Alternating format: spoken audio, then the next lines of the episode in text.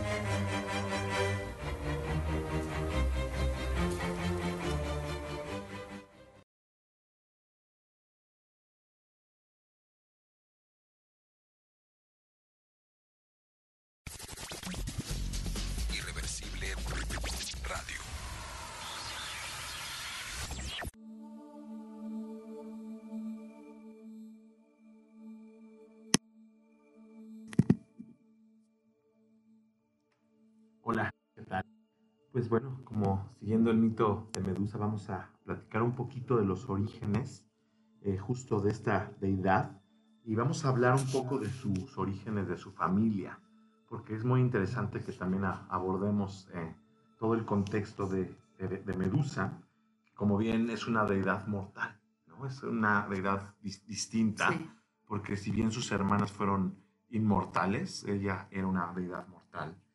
Pues bueno, Medusa es hija de Forcis, era un antiguo dios del mar en la mitología griega, una de las deidades más fuertes que vivía y controlaba las peligrosas aguas abiertas de la antigua Grecia. Eh, Forcis era hijo de Gea y era considerado hijo de, y bueno, era, era hijo de Gea y de Protógono, los dioses progenitores de la mitología griega. Eh, Gea por una parte y Ponto, que era el mar. Así Forcis era hermano de otras deidades marinas, Euribia, que tenía que ver con justo con el desarrollo marítimo, con la maestría del hombre en el mar, con Nereo, que era la sabiduría misma del mar, y Taumante, que era las maravillas del mar. Bueno, las descripciones y representaciones de Forcis eh, lo contienen como un, un hombre de pelo gris, con la cola común de un pez. Además, sin embargo, Forcis tenía muchas características de un cangrejo, con garras de cangrejo y bueno, pues eran como, como patas suplementarias. Era, era un dios que se encuentra como en el arte de Creta, en el arte antiguo, entonces es un dios como muy, muy, interesante, como un dios bestial. Eh, también era representado sosteniendo una antorcha con llamas en la mano. Bueno, eh, Forcis vivía en una cueva en lo más profundo del océano y residía allí con su esposa Ceto, que por cierto era su hermana, que era hija de Ponto y de Gea. Ah, entonces era hija de un incesto. Era hija del incesto, claro. En la tradición numérica, Forcis es a menudo considerado como el anciano que gobernaba los mares, y de hecho a veces era llamado el anciano del mar. Sin embargo, eran solo una de varias deidades marinas en las cuales podemos nombrar a Poseidón, a Tritón, Nereo, eh, bueno, pues a diferentes deidades. Eh, fue considerado como el dios griego de los peligros ocultos de los mares y el líder de los monstruos marinos que residían en él. Con este sinfín, bueno, tenía hijas, era es más famoso por sus hijas, eh, que las cuales tenían personificaciones eh, de peligros ocultos como los arrecifes, y bueno, que, que eso sean las górgonas, y bueno, su esposa era Ceto, como les decía, que significaba monstruo marino. Las hijas de Forcis, eh, pues le dieron la fama, bueno, fueron muy famosas, que fueron las Fórcides, que son los dioses eh, que fueron muy famosas, que bueno, encontramos a, a las górgonas, que fue Euriale, Esteno y la muy famosa de esta noche, Medusa. Las górgonas eran personificaciones de los arrecifes y las rocas submarinas que podían arruinar cualquier viaje de cualquier marino. Eh, dos de estas hijas, Forcis y las hijas, perdón, las hijas de esta, ellas eran inmortales. Las górgonas eran inmortales y Medusa, como ya platicaba Sharon, era era mortal, ¿no? Y bueno, les voy a platicar de otras hijas de las Grayas, que también fueron eh, otras hermanas, que son las... Sí, y que eran unas sacerdotisas africanas, o sea, y con las que Perseo fue a, a visitar para que les dijeran en sus visiones dónde es que se encontraban las gorgonas. Las Grayas, correcto, que eran representadas como, como espuma también, ¿no? Eh, que eran las grises, y bueno, estas tres hermanas, Dino, Enio y Prefedo, eran famosas por compartir solo un ojo y un diente. Estas hijas de Forcis también fueron encontradas por Perseo mientras buscaba la ubicación de las górgonas. Justamente fue quienes lo orientaron. Tienen otra hermana, Equidna, otra hija de Forcis, la monstrua serpiente dragón que se convertiría en la madre de los monstruos más famosos de la mitología, incluyendo a la quimera y Cerbero.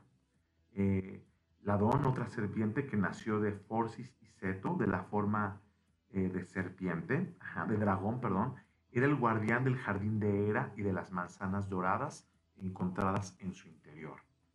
Estos hijos de Forcis fueron generalmente acordados por dos niños adicionales. También se mencionaban en antiguas fuentes. Eh, Tusa, ajá, no, no, la Tusa de ahorita. no, definitivamente eh, También fue eh, nombrada por Homero, bueno, también fue mencionada por Homero como una de las hijas de Forcis, la ninfa que, por, que, que se convirtió en la madre de Polífemo, el famoso cíclope. Y bueno, también hablamos de, de, otra monstrua que es Escila, también fue nombrada ocasionalmente como la hija de Forcis, que era considerada eh, una ninfa, que, era, eh, que sería Hécate o Seto. Entonces también devienen en diosas que posteriormente también fueron muy importantes para los romanos. Sí, y que de hecho Hécate es una diosa turca que en las invasiones griegas fue, adoptaron ya después, posteriormente, los griegos.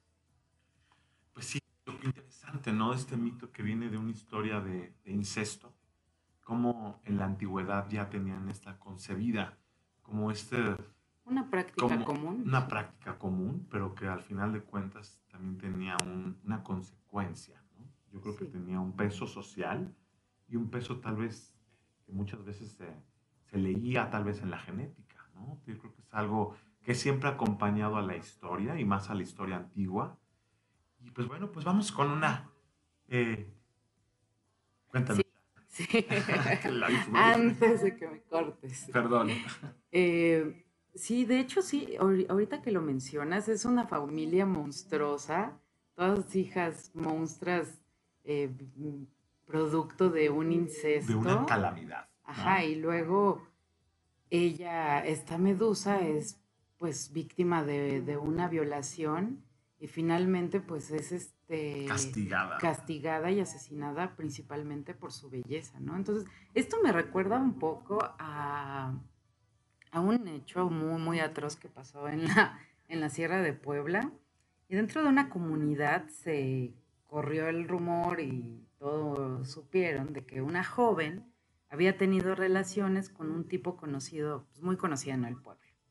La esposa de este, al darse cuenta de que la habían engañado, reunió a un grupo de amigas para ir a la casa de esta joven, a golpearla y a sacarla desnuda a la plaza del pueblo, en donde en presencia de los que estaban ahí, le untaron chile en la vagina.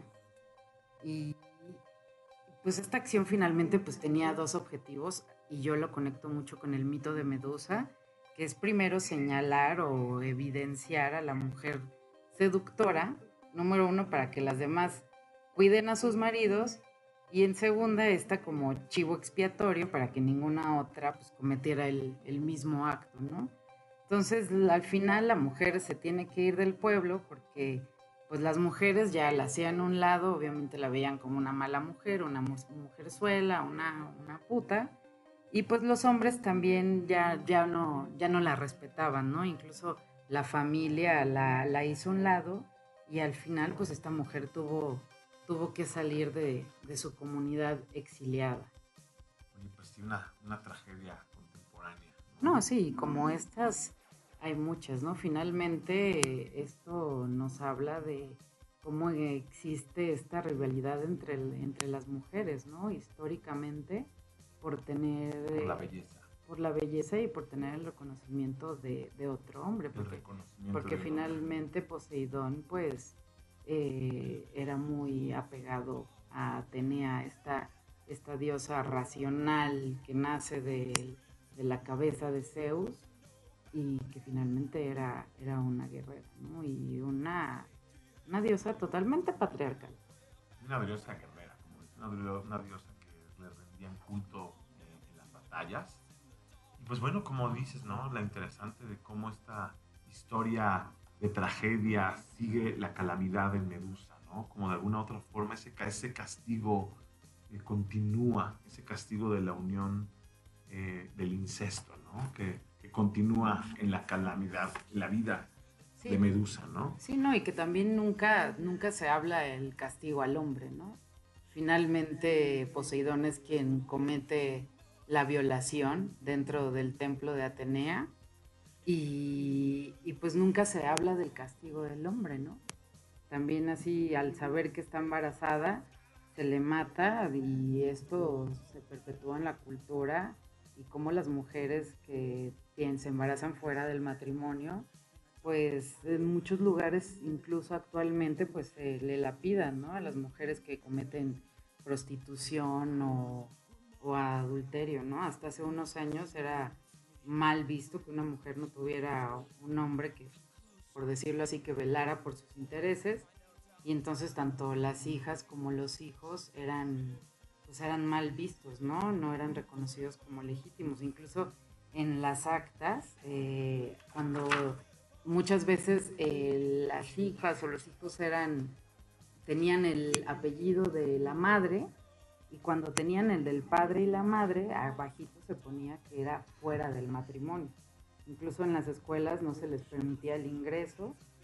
Y pues finalmente esto llevaba a una muerte psicológica y social, ¿no? Y, a las y en las que las mujeres pues no, no se les permitía rehacer su vida, ¿no? Después de, de este, pues no sé, de esta manera de llevar su sexualidad finalmente. Claro, siempre como que tabú, ¿no? Puesto sobre las mujeres. Entonces ves siempre este castigo puesto sobre, sobre la realidad de las mujeres, que, habla tanto de nuestro tejido cultural y de nuestro tejido social. Sí, y, que, y de hecho, ahorita que lo mencionas, yo, yo no sabía esta información que tú mencionaste ahorita, que están muy relacionadas con la serpiente. Todo, todas estas este, gorgonas están relacionadas con las serpientes e incluso mencionaste ahorita algo de unas manzanas. Entonces es curioso cómo la serpiente, que en muchas culturas era reverenciada y hablaba mucho como de la fertilidad, eh, de lo femenino y demás, cómo a poco se fue transformando con las religiones monoteístas eh, en algo negativo, ¿no? Y muy relacionado con las mujeres. Claro, es que las serpientes siempre han sido como un símbolo de, mucho temor. Entonces siempre también han sido un símbolo relacionado con las mujeres y con, el, eh, con deidades como Quetzalcóatl, los encontramos en diferentes mitos. Creo que deberíamos de, de pronto hacer un, un, programa en particular sobre las, serpientes, y todos los mitos que giran alrededor de ellas pues vamos por una, con una pieza más, vamos con una rola más, esperamos que sea de su agrado. Y vamos con una, una, una rola que nos pidió un radio escucha, con Fede nos pidió Sadness is Rebellion de Ivan Hanover.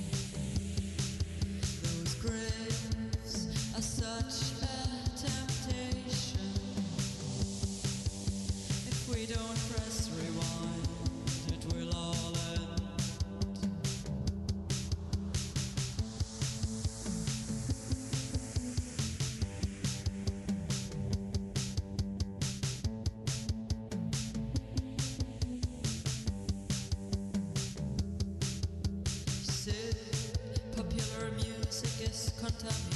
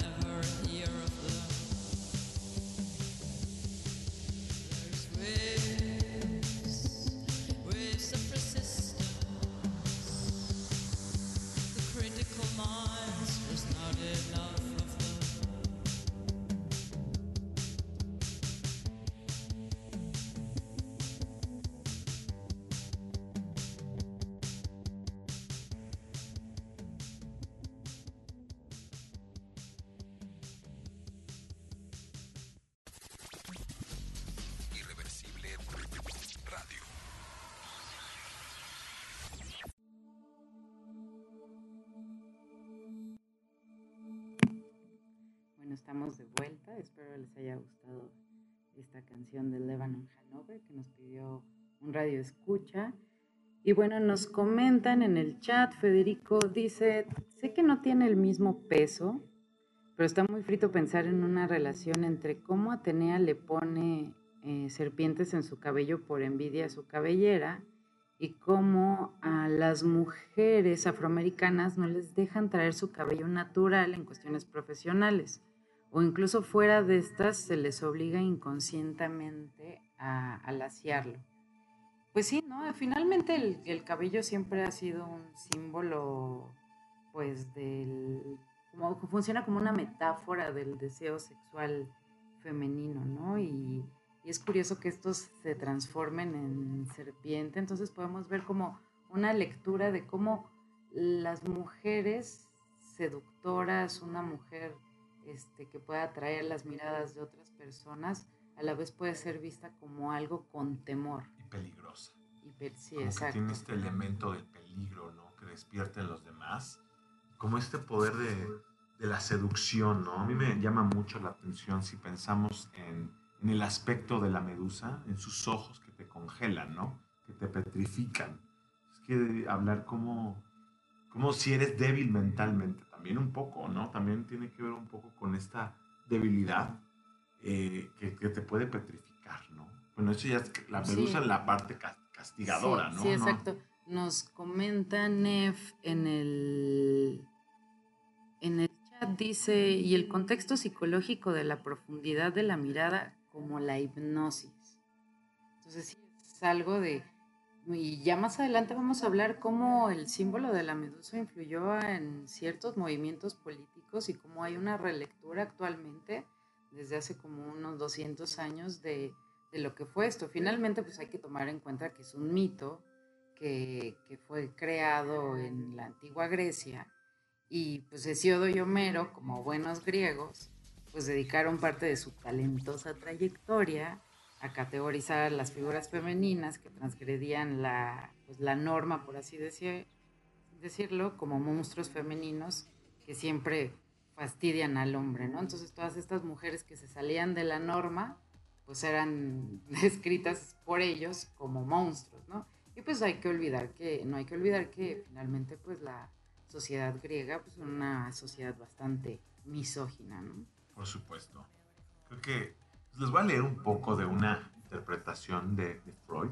Les voy a platicar, leer un, fragmento de, un libro, de un texto de 1922, en el cual Freud intentaba hacer una interpretación de la medusa, pero hace una interpretación muy particular. Creo que eh, por muchos medios ha sido también incluso criticada esta interpretación, pero bueno, es muy interesante también. Eh, también tiene una, una opinión bastante interesante, válida. Eh, para Freud, eh, la, la, la, medusa significaba el símbolo de la castración.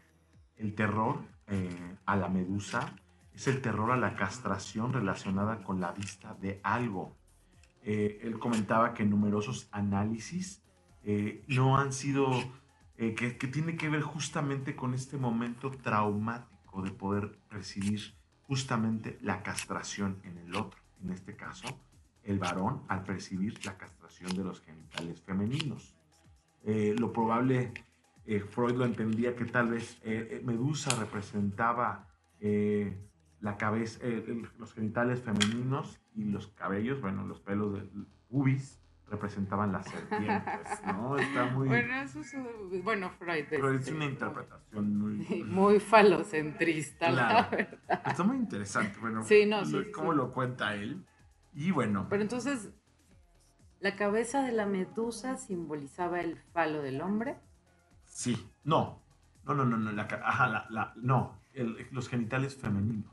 Ah, ok. El terror a la castración ante el, el hombre percibir la falta de eh, la, castración, los genitales femeninos, ah, que para Freud sería eh, cierto terror a la castración misma. Que bueno, que en algún momento... Pero esto sería como terror de las mujeres hacia la ablación. De los hombres al darse cuenta de la falta ah, en los otros, en las mujeres. la ah, visión de la cabeza de la medusa paraliza de terror a quien la contempla y lo petrifica. Una vez más, el mismo origen del complejo de castración y la misma transformación del efecto. Quedar rígido significa efectivamente la erección, es decir, la situación de origen ofrece un consuelo al espectador, ¿no? Y bueno, es, también es, es una perspectiva que Freud comentaba en este libro de 1923 y bueno, si la cabeza de la medusa sustituye la representación de los genitales femeninos, o si más bien aísla su afecto terrorífico a su acción placentera, cabe recordar que ya conocemos en otros casos la ostentación de los genitales como un acto, como un acto de sacrificio, una, eh, por su carácter mágico, que se cree que aleja el mal y propicia el bien y bueno, también muy, muy interesante esta perspectiva de pues, que ya tiene muchos años y ha sido una interpretación y bueno, es parte de, de Freud para entender y poder justificar eh, sus teorías. Pero bueno, es interesante conocer cómo la medusa ha venido acompañando el pensamiento de, de los hombres y ha estado en el arte, en la literatura y bueno, pues... De hecho, en la Grecia antigua los escultores y pintores utilizaban esta, la imagen de la medusa como símbolo apotropaico, que es un término en antropología que en realidad significa de protección. Y entonces con esto ellos se protegían supuestamente de, de los espíritus malvados. Nos menciona Héctor, dice, porque la medusa la relacionan con la mujer poderosa, dice, por eso el temor del hombre hacia ella, ¿no? Esta mujer empoderada. Pues sí, básicamente. Y finalmente, Medusa es una víctima de violación que es convertida en monstruo, ¿no? Y, eso nos suena mucho actualmente. Y quizás no quiero sacar ese tema, pero, pero sale una y otra vez en cada programa porque estamos haciendo una relectura de todos estos mitos y hay mucha información en internet al respecto. Pero finalmente, pues hoy podemos ver cómo esta figura de la de la víctima de violación que se muestra enojada, que se muestra con ira, furiosa, sí, exacto, pues nada más se la interpreta como monstruosa, pero se le nulifica esa historia anterior, ¿no? Y, y en el movimiento actualmente que estamos experimentando el feminismo, yo veo mucho esa imagen muy presente. Muy presente también hay que identificar que siempre esta iconografía fue utilizada como un talismán, eh, como un escudo que había que ahuyentaba a los enemigos, ¿no? Siempre que en las casas griegas eh, siempre había en la puerta un escudo y bueno, pues como dice Sharon, el movimiento feminista lo adoptó como un símbolo, un símbolo eh, inspira respeto. Y también lo encontramos también, en, como decíamos, en diferentes obras de arte, que un poquito más adelante platicaremos. Pero es interesante cómo también hasta Gianni Versace en 1978 utiliza ah, este símbolo para fundar su casa de moda.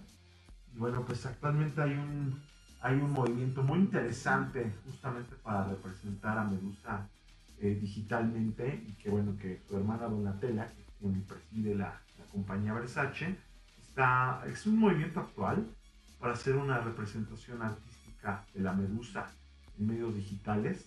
Eh, como para poder entrar, ella evalúa el diseño de la Medusa y le da así a los nuevos creadores digitales como una entrada dentro de su casa de moda. Pues sí, es, una, es un, como un Artist Residence, un proyecto colaborativo que busca como generar el, impulsar el, el, arte digital. Muy, muy interesante cómo este símbolo está presente en todos los medios artísticos y a lo largo de la historia de Occidente. Sí, no, de hecho en el Renacimiento este, también eh, se le pidió a Benvenuto Cellini en 1554 que representara a Perseo, pues todo triunfante, encima del cuerpo de Medusa y su cabeza en alto, ¿no? Esta escultura impresionante. Entonces le encargan a Cellini que con esta obra él reflejara el poder de la familia Medici sobre, sobre el pueblo, pueblo florentino. Y luego en 1598 a Caravaggio también, este, que quería ganarse la admiración de los Medici, todo el mundo, este, y la retrata justo en el momento de ser asesinado.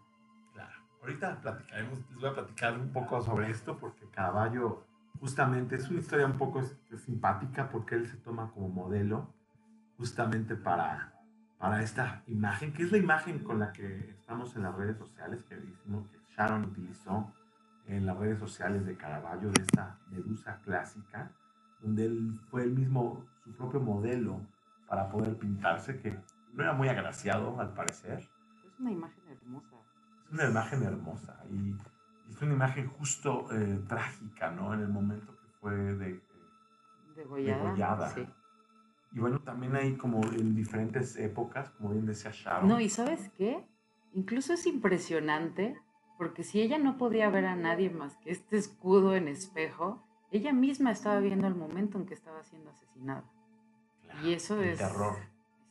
Y eso es súper fuerte, ¿no? Y también se das cuenta en la mirada que no, es como una imagen que petrifica, ¿no? Es una imagen que, que pues muchos analistas en, el mundo del psicoanálisis ven como esta imagen de también psicotizante de, una madre, ¿no? Como que también es esta madre que que no observa, sino que simplemente ve todo, eh, que ve para adentro, ¿no? Justamente que no tiene esta capacidad de ver. Eh, escuchado algunas interpretaciones en relación a, a la medusa, como de este tipo también. Y pues muy interesante todo lo que, todos los mitos que, y todas las, las historias que surgieron a través de, de los siglos de las medusas y cómo viene a erigirse como un símbolo de poder, un símbolo de que en Europa eh, la gente porta. Eh, eh, en, Europa siempre se ha portado la medusa en la, moda, los textiles. muy interesante cómo este símbolo viene a representar como la hegemonía, el dominio, la protección también. Sí, de hecho nos comenta en el chat, Roy dice, hay una sublectura, bueno, primero dice, Freud, todo, para Freud todo era sexo y castración. Dice, por eso soy más de Jung, pero it's me. Nosotros también, nosotros también somos más de Jung. Yo soy un poco de todo, porque a mí sí me gusta también mucho Freud, pero Jung me encanta. Entonces yo, por eso creo que ya decidí, eh, ahorita no, no decidí estudiar psicoanálisis, porque me gustan tanto todas las lecturas. Me gusta Jung, me gusta Freud, me gustan otros psicoanalistas, Lacan. Bueno, pues es tan interesante que, claro. Y también nos menciona, dice, hay una sublectura donde dicen que no fue una maldición, sino una protección de Atenea, así lo mencionamos anteriormente. Y pues bueno, estamos muy contentos porque nos enteramos que tenemos 700 radioescuchas. Nosotros pensábamos que éramos una comunidad muy pequeña de amigas y amigos y familiares cercanos y que ahí se iban pasando la información, pero pues nos da mucho gusto que nos estén escuchando de diferentes lugares, desde Los Ángeles, este, desde, Argentina. desde Argentina, desde Playa del Carmen, desde Tabasco. Desde Suecia. Suecia también. Entonces, pues bueno, les agradecemos mucho que nos estén escuchando y los vamos a dejar con una rola de Lady Tron, Little Black Angel.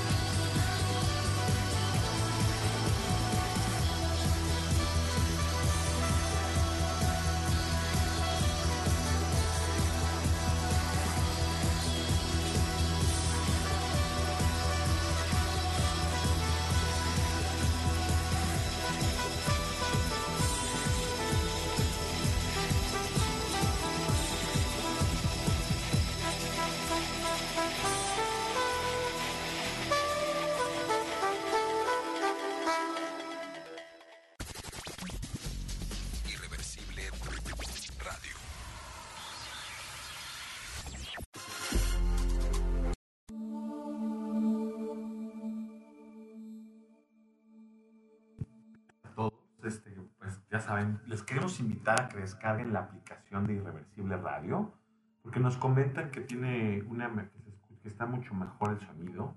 Entonces les recomendamos que, que, la descarguen. Y aparte de que escuchen los otros programas que se transmiten a lo largo de la semana. Sí, un saludo a Yuri los viernes. Eh, tiene toda esta música Cold Wave, Dark, y bien, muy, oscuro también. Primo de nosotros. Ajá, sí. Primo musicalmente nuestro también. Sí. Y este, también, si quieren eh, dejarnos algún mensaje, algún comentario, una sugerencia de programa, lo pueden hacer en la bandeja de entrada de la página de Facebook El Laberinto de las Realidades. Y sí les recomendamos que bajen la aplicación porque ahí tendrán menos problemas para, para escucharnos y pues bueno, seguimos, seguimos aquí en el laberinto. Totalmente. Pues bueno, pues como hablábamos hace un ratito, Medusa ha sido eh, tema de diferentes artistas. Eh, quiero que platicarles que también ha sido tema del cine, si bien no ha sido como de películas realmente muy eh, relevantes, pues también encontramos que hay, hay películas que, han, sido, han, sido a lo largo de la historia justamente de Medusa. ¿Alguien ha visto alguna de estas? ¿Tú has visto alguna película de Medusa, Shah? Ay, la verdad no. ¿Nunca? no, no he visto ninguna película de Medusa. Bueno, no, a ver, hay, hay, hay una, eh, una actriz que tiene estos eh, cabellos de serpiente en una película, pero no, mira, la, verdad es que te voy a inventar. No, no, no he visto ninguna película de la Medusa. Hay una película muy famosa de 1964, que, bueno, eh, en esta película, lejos de la, la hacen en Alemania, fue de un autor de Terence Fisher en 1964. Y bueno, pues en esta se nos cuenta, según nos cuenta Ovidio, Medusa y sus hermanas fueron transformadas en criaturas horribles por la iracunda Atenea tras ser violadas por el templo consagrado a esta diosa. Y bueno, en estas deidades griegas fue, eh, son representadas en esta versión, pero esta fue filmada en Alemania y en la cual habla eh, de una chica que deja, eh, que en algún momento es este, eh, la chica deja un hecho, la chica deja, eh, es, es, abusada también. Y representa, no sé si la hayan visto, esta es una película muy, muy famosa de Terence Fisher. ¿Cómo se llama, Eric? La Medusa. La Medusa, ok. Sí, claro. Y bueno, también hay diferentes obras, como hablamos, Caravaggio, las escuelas mismas griegas, las escuelas clásicas, también tenían, eh, pues tenían que representar a la medusa para poder, este, eh, para poder ser, validar, ¿no? para poder validar a un, buen, a un buen escultor, tenía que representar a la medusa. Entonces también es un símbolo que ha estado presente. Y de hecho en la Revolución Francesa, la medusa se convirtió en la fuerza del cambio para los, los jacobinos y esto lo usaron ellos como emblema de la libertad francesa también. Y es este, bueno, en los jacobinos, como es el, movimiento feminista, y bueno. No, y de hecho en, el movimiento feminista, hace mucho, no recuerdo bien, pero en 1975, eh, una teórica feminista, Helen Sixus, eh, hizo un libro que se llama The Laugh of the Medusa, La risa de la medusa, entonces, aquí en este, en este libro, ella sostiene que el hombre creó el monstruo, legado de Medusa, a través del miedo al deseo de las mujeres, ¿no? Entonces, en vez de enfrentar este deseo, esta atracción sexual, física, erótica, pues lo detienen y mejor prefieren tener miedo, ¿no? Entonces, y eso lo podemos ver sobre todo en la Iglesia Católica, como gestó esta pues esta represión de la sexualidad hacia las mujeres, ¿no? Y de las mujeres, por ejemplo, en las reuniones antes en la iglesia podían llegar hombres y mujeres, pero pues todos los hombres siempre perreaban a las mujeres y entonces en vez de reeducar a los hombres, pues más bien decidieron sacar a las mujeres de, los cultos. Y pues bueno, en una parte en The Love of the Medusa, eh, dice que esta, esta Helen Hughes dice, si se atreviesen a mirar a Medusa directamente, verían que no es mortífera. Dice, es hermosa y está riéndose. De hecho, hay una, una caricatura, yo no sé si recuerdas cuando fueron las elecciones en Estados Unidos, y hay una caricatura súper popular donde se muestra a Perseo como Trump y blandiendo la cabeza de, de su contrincante Hillary Clinton. Entonces también es una imagen bastante simbólica. Pues sí, es como... Y pues muy interesante, creo que también como les decía, los invito también a, los nuevos creadores que, sigan esta página, bueno, pues a quien les guste este mundo del diseño, eh, porque bueno, hay una oportunidad también actual. Eh, ustedes, no sé cómo les decía, eh, la casa Versace da oportunidades a nuevos creadores Y bueno, aunque sabemos que la medusa significa algo trágico, por otra parte siempre ha estado presente en la historia del arte. Y bueno, Donatella Mersace actualmente descubrió una ilustración creada por una mujer, eh, por una diseño ilustradora, y es por eso que surge esta idea de hacer una convocatoria de, de representar a Medusa. Y bueno, pues muy, muy interesante cómo Medusa en la modernidad sigue presente. Sigue... Sí, de hecho nos comenta en el chat Betty, dice, Medusa Mobexes Dissuasive Using Silent Audio, no, no entiendo bien, dice, es un arma no letal de energía dirigida que se basa en el efecto auditivo de microondas que resulta en una fuerte sensación de sonido en la cabeza. Por otro lado, las operaciones por tierra más grandes de la OTAN hasta ese entonces en su historia ocurrieron en la guerra de Afganistán. Dice también en las guerras napoleónicas fue una fragata de 38 cañones que capturó muchos enemigos, pero después se volvió un hospital. Órale, no, no, no, no teníamos esta información. Muchas gracias, gracias Betty. Y pues sí, cómo, cómo se ha reapropiado de esta imagen y este símbolo de Medusa. Dice Telma, nos dice, me gusta la relación de mujer empoderada, aunque sea una mujer también castigada Dice, la furia que representa su mirada, dice, me representa como mujer, pues muchas. Históricamente la medusa siempre ha representado de alguna forma el triunfo eh, sobre los sentidos, el de la razón sobre los sentidos, ¿no? Si lo entendemos así, también al poder, pues, degollarla, es muy triste, ¿no? Un poco, pero sí tiene que ver también como cómo la razón puede estar arriba de los sentidos y su antiguo y fatal encanto aparece en las creaciones de todas las épocas. Es una alegoría del poder de la mirada. Se convirtió en un paradigma de los artistas. Siempre ha sido algo totalmente, eh, siempre en los lugares eh, más clásicos de Europa encontramos a la medusa como este símbolo de protección en los escudos, bueno, pues en el escudo de, de Versace. Sí, de hecho en Florencia podemos encontrar, bueno, tenga la oportunidad de ir, este, en la Galería Uffizi es donde está esta representación de Caravaggio, ¿no? Y nos, un saludo a Arturo Rivera, que es un músico tabasqueño que nos escucha desde mis tierras. Un saludo también a Lucy, a Beto, que nos están escuchando, a Claudio, a Vico, a Nef, a Fede, hasta Argentina y bueno, a todas y todos los que nos están escuchando. Pues bueno, con una rola más. Eh, seguimos en el laberinto de las realidades. Los invitamos a, a, proponer temas. También pueden mandarnos mensajes por el Facebook. Nos interesa muchísimo todo lo que ustedes opinen, eh, cualquier cosa que gusten, que corrijamos, que, que, mejoremos. Nos encanta escucharlos. Y también alguna rola que, que quieran en particular que, les, que toquemos en nuestra barra de selecciones. Pues bueno, vamos con... Vamos con Califato, tres cuartos, con la canción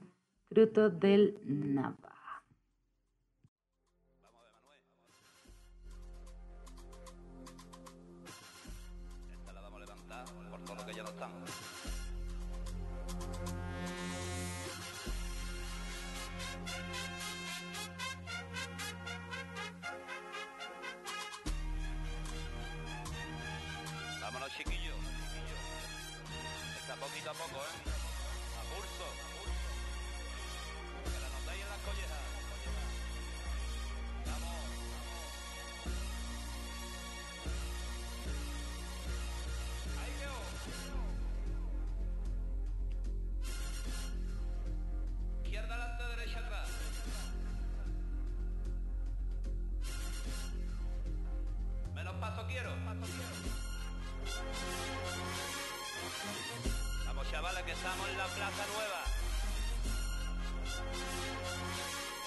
Ahí a estar por todos lados. La estáis liando, cabeza, la estáis liando.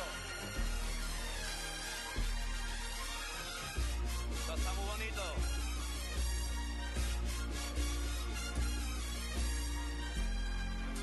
No lo podéis ver, pero está lleno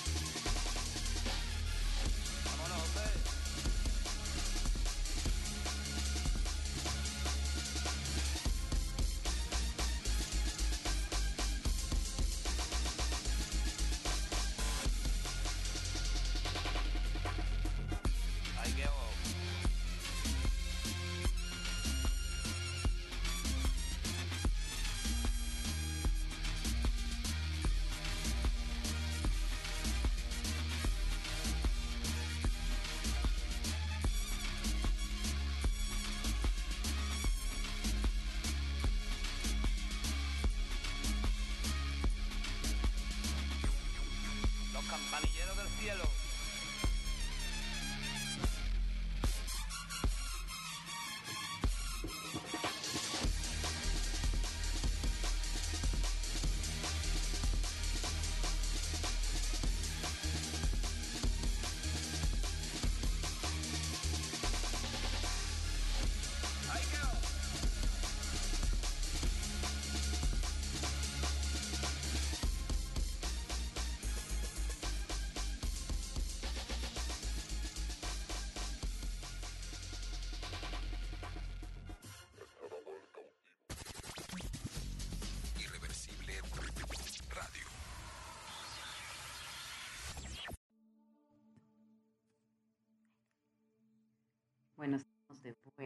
Ya en la fase final, ya casi terminando el programa de hoy. Y pues bueno, finalmente, qué, interesante símbolo y, y qué interesante transformación de, de esta imagen, ¿no? Como en un principio fue esta mujer castigada, después se le quita la forma de mujer y adquiere esta forma monstruosa, como va encabezando diferentes movimientos políticos, como incluso ha funcionado como arma de guerra, después posteriormente en hospitales, este, después Versace toma esta imagen, este, y luego el feminismo actualmente se ha reapropiado de, de la imagen de, de Medusa, ¿no? Y, y esta imagen de la mujer encolerizada.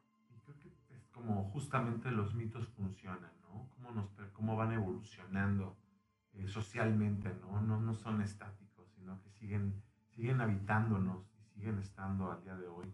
eh, y los vivimos de manera diferente, ¿no? Sí, Como- ¿no? Y muchas personas nos decían, ay, pero qué flojera hablar del mito y la religión, eso ya, mira, ahorita vivimos en el mundo de la información, todo está muy rápido, este, la religión ya no tiene sentido, bla, bla, bla. Pero viéndolo así ya históricamente, son, son eh, pues interpretaciones muy, muy vigentes que siguen en el inconsciente colectivo y que van transformándose a la par de la sociedad, ¿no? Entonces, pues qué bueno, qué bueno que tomamos esta, esta recomendación. Bueno, más bien este tema nos lo pidieron dos de nuestros radioescuchas que ahorita nos están escuchando, Telma y Nana, y pues les agradecemos mucho el habernos pues eh, puesto, sugerido este ajá, sugerido y pues. Muchas gracias por, por sugerirlo.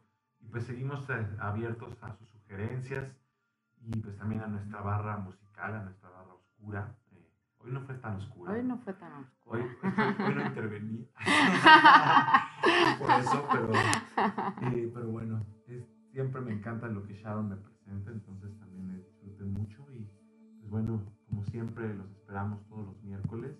Los invitamos a sintonizar Irreversible Radio en programas a lo largo de la semana. Un saludo a todos los locutores de la estación A los doce apóstoles. y pues ya próximamente también vamos a, a- a invitar a, a diferentes grupos para que vaya creciendo la, la comunidad de Irreversible Radio, eh, la comunidad gótica, que ya tenemos también, este, queremos hacerles una cordial invitación a que nos escuchen. Entonces creo que vamos a empezar a hacer un, un grupo mucho más grande y nos sorprendió, como dice Sharon, que tuviéramos 700 radioescuchas. Es, es impresionante. Pues bueno, Y pues bueno, finalmente, eh, pues Medusa es, es un vehículo de nuestras proyecciones colectivas, ¿no? O sea, tanto de miedo, por un lado, también como de deseo. Y al mismo tiempo es un símbolo de la ira y la figura sexualizada de la mujer, creado por las mismas fuerzas masculinas de las que ésta busca vengarse. Muy bien. Los dejamos que, que reflexionen, que busquen material sobre Medusa, que nos comenten y es un gusto eh, que, a ver, siempre que hay gente que le interesan estos temas y que, que le gusta opinar, eh, para nosotros es un, un deleite estar con ustedes. Y pues muchas gracias. Muchas gracias Sharon Ah, muchas gracias a ti. Eric. y muchas Sí. gracias a todos por escucharnos. Sí, muchas gracias a todos. Les deseamos muy buena noche. Que tengan un excelente, bueno, todavía no fin de semana, pero buen fin. Buen, buen medio. buen- Media. Estamos a mitad de semana. Ajá, entonces que tengan pues una linda noche, lindos sueños y pues que haya muchas medusas en su vida. todo el amor. Ya sabe. Bye. Bye. Buenas noches. Esto fue El laberinto de las realidades.